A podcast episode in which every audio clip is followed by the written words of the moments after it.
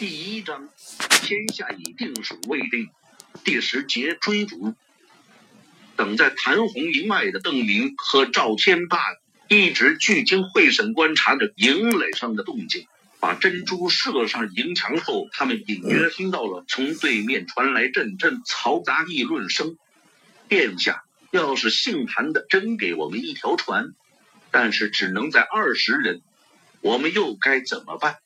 赵天霸悄悄问邓明：“赵天霸殿下的两个字让邓明感到意外。在众人面前，赵天霸和周开荒这样称呼自己，被邓明理解为演戏，是为了避免内讧，稳住军心。但现在身后跟随的二十名士兵都距离很远，赵天霸怎么还这样称呼？没看出来，赵天霸还真入戏，太敬业了。”邓明微笑着回答：“那我们就得靠着一条船把两千大军运过江去。一条船若是能载二十人，那就需要用一百多次来回。如果一刻钟在长江上走一个来回，邓明懒得去计算到底要多长时间了。”驻扎在万县的李兴汉大概是明军中对谭红了解最多的人。他一再告诉大家，谭红是个斤斤计较、贪得无厌的人，事到临头总是挑肥拣瘦、推三阻四，不是有幸运、遵守诺言的人。以前历次出兵时，谭红就一再违背对文安之和其他友军将领的保证，明目张胆的保存实力。这次和谭一起叛变投敌。他也还是一副手鼠两端的模样。周开荒对谭红的评价同样很低。元宗帝部和谭文部的军官们都断定谭红不会因为邓玲的财宝就放他一条生路。邓玲有些紧张的望着对面的营垒，但是还不能表现出来，要尽量做出从容不迫的样子。世子的意思，本侯明白了。不过现在本侯手中的船都派出去了，要到半夜才会回营。外面天寒地冻的，世子不妨入营休息一夜，明天一早必定送世子平安离去。谭红换了一副面孔，笑容可掬的冲着营墙下的邓明喊道：“不等谭红再说下去，邓明就打断了他的言语：“侯爷的好，我心领了。”不过，既然侯爷现在没船，那我明天早上派人来领吧。说着，邓明一指身边的赵天霸：“明天侯爷把船交给我的长吏就可以了。”说完，邓明转身就迅速离开。赵天霸则警惕地面，向着谭红的基地缓缓后退几步，才掉头跟上，还不断回头张望营地的动静。他起疑心了，他起疑心了。见状，秦修才又是失望又是焦急，跺脚连声叫道：“侯爷，赶紧派兵去追，不然煮熟的鸭子就飞了。即使斩杀上千具明军普通士兵首级，所得的功劳也远远无法与抓获一个明朝亲王世子的功劳相比。这些流亡的亲王在士绅。”百姓中仍然具有很大的号召力，所以满清对他们最为重视。秦或亲王级别的宗室也是最大功劳。如果韩王世子从眼前溜掉了，对谭红来说就是一桩天大的功劳白白失去了。他绝对不能接受这样的结果。韩世子也有可能掉头另寻出路，毕竟和普通士兵不同。韩世子身边会有护卫，还可能携带着一些干粮。如果韩世子被其他清军拿获的话，谭红就更加无法原谅自己，自己绞尽脑汁把守江岸，天上掉馅饼没有捡着，却白白便宜了别人。全军追击，不要让他跑了！谭红大叫一声。他这个营地中有两千多名士兵驻守在这个大营，把守江岸，那不是绰绰有余了。从营中派出五百多人建立一条封锁线，不让少量溃兵偷掠也不太难。但如果想在崎岖的江岸搜山捉人，就显得很不足。谭红估计从重庆一战中逃脱的明军溃兵能有四五百人，实际上当然是估计低了，因为谭红深知闯营和谭文所部的矛盾。当然想不到闯军的水师会帮助谭文的部下渡江。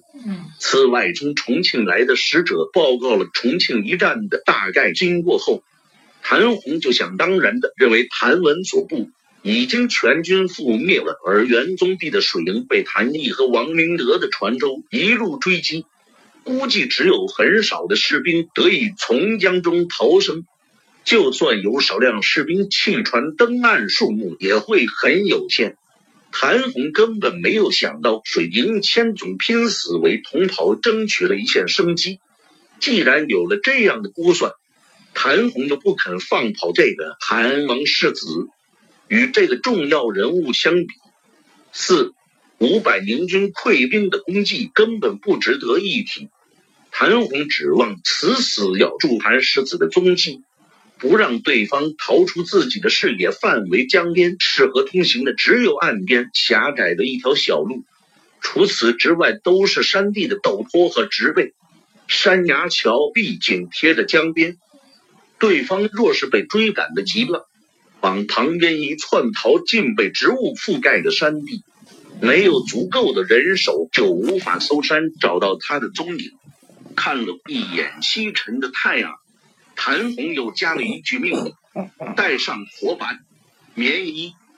若是搜山拖延到日落以后，棉衣和火把是能够继续下去的保证。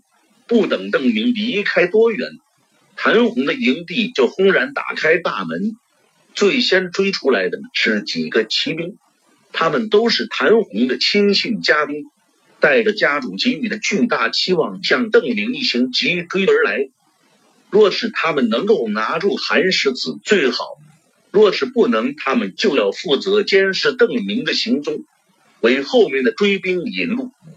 假如邓明逃入山林中，他们需要向谭红报告邓明进山的具体位置。这么辽阔的山地，手边只有不到两千可以动用的部队，要是漫无目的的搜山，那无疑是大海捞针。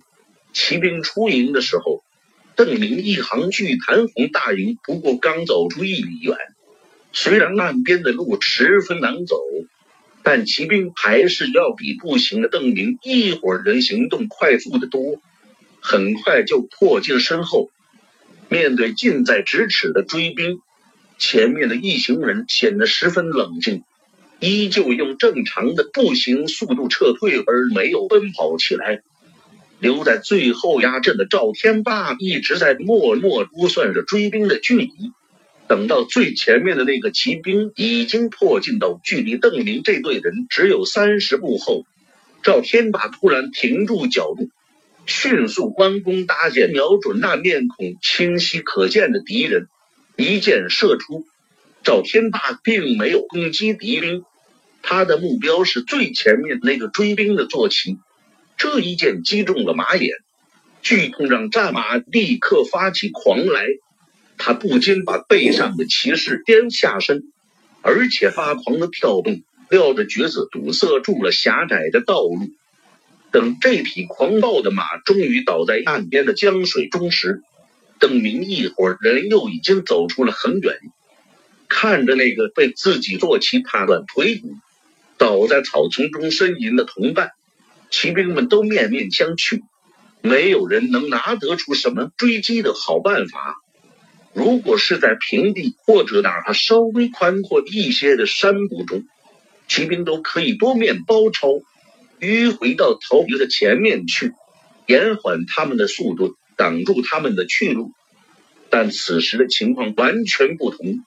若是从满是植被的山地间包抄，骑兵的行进速度还没有步行快，而岸边的一条勉强可以称为路的地带实在太狭窄。这条路是因为江水涨落，导致植物无法在最靠近江面的地方大量生长而形成的。冲在最前面的骑兵是最好的靶子，而且一旦坐骑中箭，他就立刻会成为堵塞追兵的有效障碍物。后面的骑兵根本没有任何迂回的空间。既然无法追上去，那就只好远远的跟在后面。骑兵无可奈何，不像刚才那么嚣张。再次追到邓明一行身后时。抬头兵没有紧紧靠上前来，而是距离在五十步以外，用和邓明一行同样的速度尾随其后。得到骑兵进展不顺利的报告时，谭红已经带着一千六百名士兵开出大营。他还下令给封锁线上的部下，要他们今夜睁大眼睛，务必不让一人通过。对于骑兵的进展不利。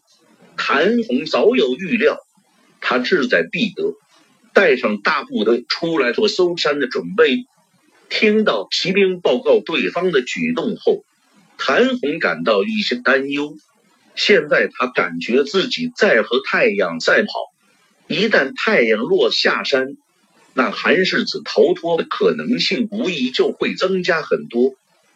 要是韩世子胆小如鼠，一见追兵就迅速逃进山里，那就方便的多。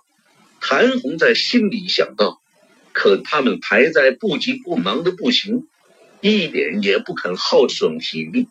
若是邓明已经进山，那谭红的部下就可以迅速追到他进山的位置，因为在江边比在山里行动要快得多，所以谭红的先头部队很快就能多跑出两里。超到邓明的前头，然后全军在附近的范围一起进山，拉网式搜索，一定能够把邓明捉出来。若是邓明他们张狂失措的奔逃，那很快体力就会耗尽。等被谭红的步兵追上后，他们就算进了山，也逃不了很远。但像现在这样。等追兵到了，近前抗体力也还保持得很好，而天已经快黑了，脱险的机会还是很大的。韩世子的那个侍卫官很有本事，也很冷静，剑术更是蛮不错的。谭红不认为一个年轻的宗室子弟会如此沉着冷静，所以把功劳都归到了赵天霸头上。他心里甚至有了爱才之心。若是他肯投降，我也不用把他交上去，可以让他在我营里先做个小校看看。在谭红看来，当务之急是把韩世子逼进山中。在山里隐匿逃窜，消耗体力很大，而且行动迟缓。谭红已经下令士兵携带棉衣和松枝，只要韩世子进山。哪怕是夜里，只要派遣一部分士兵跟踪搜索，一部分士兵沿岸前行展开拉网，一定能够不让这些人逃出升天。眼下谭红最担心的是，韩世子在太阳下山前留下一批人，断后死战，利用狭窄的地形拖延一会儿时间，自己则趁机窜入山中。如果不知道他准确的入山地点，那么夜里找起来就要费劲得多。因此，谭红下令前军加速追击，尽快赶上韩世子一行，活捉韩王世子。全军加酒加肉，捉获韩世子者，赏银五百两。在传令兵声嘶力竭的鼓动声中，谭衡的军队士气大振。那些对追踪有心得的士兵，一个个都摩拳擦掌，打算去夺取那五百两银子的赏额。几个猎户出身的家伙更是跃跃欲试，觉得凭借自己追踪猎物的本事，跟踪几个大活人的踪迹完全不在话下。看到有步兵的身影出现在身后，邓明和赵天霸等人立刻加快了速度。如果赵天霸射到一个骑兵，受伤的马匹能够阻挡追兵很久，但是射到一个步兵则完全没有什么效果。没有时间停下来射箭，形成对追兵的威慑，那就只有加快脚步，尽可能的拉开距离。幸好江边的路这么窄，不然我们早被追上了。看着身后的追兵，赵天霸庆幸的对邓明说道：“此时他们仍在走路，而不是跑步。但是身后追兵拉近距离的速度并不快。”对此，邓明不太理解，而且充满好奇心。赵天霸一边走一边简单解释道：“若是在平地，敌兵从后面追来，体力好、速度快，很快就靠近前来。”迫使我们也要跑起来，但现在只有一条道路，前面的挡着，后面的就算后面有体力好的，也被挡住，超不上来。殿下，请看，他们的骑兵现在都被自己人挡在后面，这样人挤的人，最是消耗体力。不过，照目前这个样子，三四里内他们还是追不上来。赵天霸不慌不忙的给邓明普及军事知识的时候，谭红却是越来越焦急，日头一分一秒的偏激，而前头部队此时还没能追上韩世子，一千六百名士兵全副武装的追击了好几里路，部队在这条路上拉成了一次长蛇阵，还把这条路挤得满满的。心中焦急的谭红不停地催问着前线情况，他手下的骑兵无法从满是步兵的岸边通过，就纷纷驱赶坐骑下水，踏着近岸的江水往复传递的消息。在水里没有跑上几个来回，这些骑士的坐骑也都疲惫不堪。谭红看着大概还有半个时辰就要下山的太阳，离开身边的步兵纵队。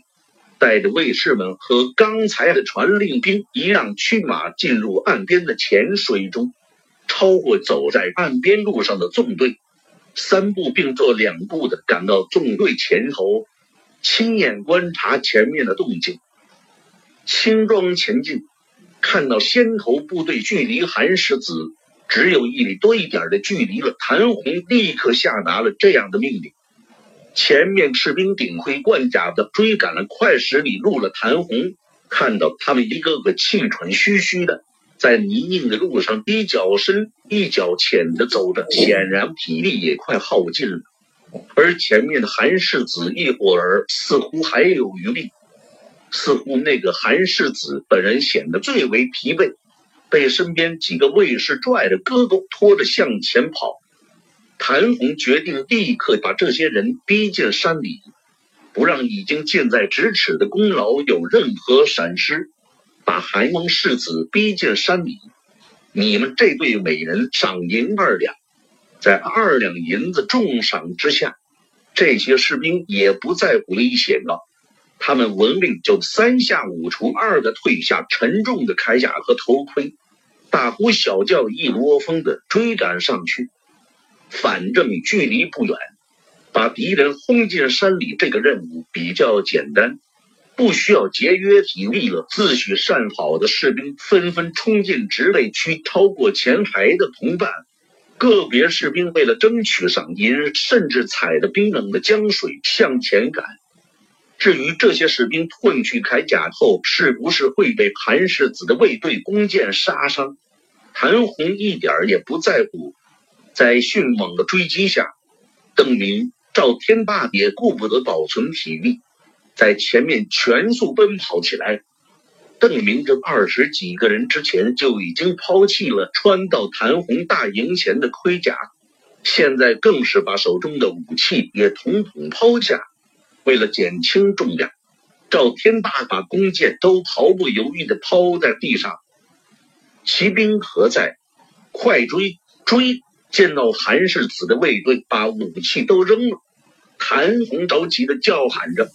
不过挡在前面的全是自己的部下，后面的骑兵就是想扑上去也没有可以通过的道路，只能看着对方飞也似的逃走，消失在一块突出的山岩后。谭红看到的这块山岩，正是此前周开荒和李兴汉相遇并且差点发生火并的地点。根据刚才的经验，周开荒和李兴汉都确定他们凭借眼前的地形很难协调全军打讨一场进攻战。就算有良好的旗号和相当数量的骑兵，想要控制一支沿着江边延展数里长的军队也是很困难的。更不用说现在手里什么条件都没有。跑在最前面的追兵绕过那块挡住视线的山岩后，出现在他们面前的是一个直径二十米的半圆形江湾，在左手，也就是邓明等人逃走的方向上。有几十个手持长枪的明军士兵堵在道路的最宽处，为首者握着一把长剑，一只脚上穿着军靴，另一只脚上则是树皮裹的草鞋。在江湾的对面，十几名明军弓箭手沿着岸边站成一排。刚才被苦苦追击的韩世子正双手按在膝盖上，弯着腰剧烈的喘息。望着被弓箭手瞄准的追兵，邓明后悔以前自己实在运动锻炼的太不够了。他身上什么装备都没有携带，但却远没有其他士兵的体力好，是一群人中最狼狈的一个。一路狂奔下来，只感觉心跳的都快要从喉咙里蹦出来了，而这种表现却被视为理所应当。要是谭红刚才见到娇生惯养的宗室子弟健步如飞，说不定反倒会起疑。放箭！就在这时，那个一只脚绑草鞋、一只脚穿军靴的明军领头人发出一声大喝。